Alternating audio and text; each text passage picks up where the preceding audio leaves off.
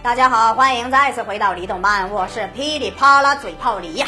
今天还是《熊出没》时间，《熊出没》在中国的名气水涨船高，而且最新的大电影《熊出没狂野大陆》也要在春节期间上映，其故事内容梗概已经在上期节目为大家介绍了。没看过的朋友可以点击李动漫的头像，进入李动漫的首页，查找往期内容。今天我们来盘盘我们的大主角光头强，因为在《熊出没》中，强哥有过很多次艳遇，今天就为大家盘点可能成为强哥老婆的李。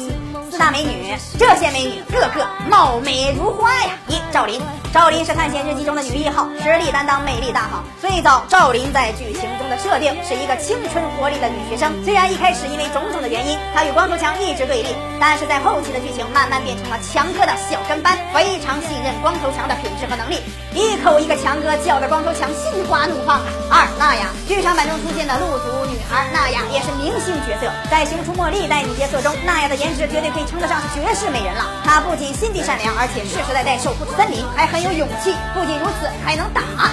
要是娶到了这个老婆，估计下辈子衣食无忧了。三贝斯，贝斯是出现在《熊出没变形记》中的外国大美女，不仅人长得漂亮，身材也非常的完美。而且贝斯的美腿在《熊出没》中是没人能超越的。强哥要娶到了贝斯，估计隔壁的老王看他一眼都会浑身发抖。四小红。